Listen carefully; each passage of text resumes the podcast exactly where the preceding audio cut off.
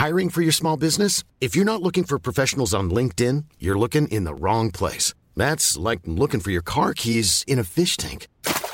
LinkedIn helps you hire professionals you can't find anywhere else, even those who aren't actively searching for a new job but might be open to the perfect role. In a given month, over 70% of LinkedIn users don't even visit other leading job sites. So start looking in the right place. With LinkedIn, you can hire professionals like a professional. Post your free job on linkedin.com slash people today. Bonjour, je suis Gaël Chatonaberry, bienvenue sur Happy Work Express. Saviez-vous que 69% des salariés se déclarent non engagés ou activement désengagés dans leur travail? C'est ce que révèle une étude de l'Institut Gallup en 2022. En comparaison de la France, le taux de désengagement n'est que, entre guillemets, de 33% aux États-Unis et de 15% en Allemagne. Plusieurs facteurs peuvent expliquer la démotivation au travail. Une rémunération trop faible. 39% des salariés jugent leur rémunération insuffisante selon une étude IFOP de 2022. La charge de travail excessive. 40% des salariés se disent stressés au travail selon une étude BFM TV en 2023. Le manque de perspective d'évolution.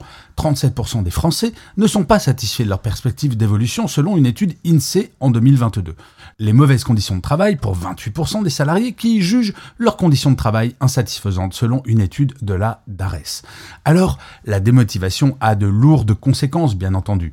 La baisse de productivité puisque 60% des entreprises estiment que le désengagement a un impact négatif sur leur performance. Ça, c'est une étude de Loite. Il y a une augmentation de l'absentéisme et oui, le désengagement est un facteur de risque d'absentéisme et de turnover.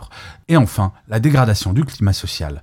Oui, la démotivation peut créer un climat de travail tendu et conflictuel. Heureusement, il existe des solutions pour lutter contre la démotivation. Favoriser la communication et le dialogue. Il faut instaurer une culture de communication ouverte et transparente qui permette aux salariés de s'exprimer et de se sentir écoutés par leur hiérarchie. Il faut reconnaître et valoriser le travail des salariés. La reconnaissance est un facteur important de motivation. Il est important de valoriser les contributions individuelles et collectives. Il faut ensuite mettre des conditions de travail favorables. Cela inclut un environnement de travail sain et sécurisé, des horaires de travail flexibles et un accès à la formation. Concernant les horaires flexibles, je dois bien vous avouer que je suis un tantinet, inquiet, quand j'entends des dirigeants et des dirigeantes parler d'un retour sur le télétravail. Mais ça, je dois bien vous dire que je n'y crois que peu. Et enfin, une entreprise doit offrir des perspectives d'évolution, proposer des opportunités de développement et d'évolution de carrière qui vont permettre aux salariés de se projeter dans l'entreprise.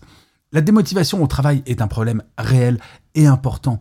Il est essentiel que les entreprises prennent des mesures pour améliorer l'engagement et le bien-être de leurs salariés. En investissant dans le capital humain, les entreprises peuvent améliorer leur performance et leur compétitivité. Oui, l'investissement dans toutes ces choses est intéressé d'une certaine manière, puisqu'il va permettre d'augmenter la performance de l'entreprise. Mais franchement, si cette augmentation de la performance augmente également au même moment le bien-être physique et psychologique des salariés, pourquoi s'en priver? C'est en tout cas ce que je crois profondément. Merci d'avoir écouté cet épisode. N'hésitez surtout pas à vous abonner. Vous serez tenu au courant du chiffre du jour de demain.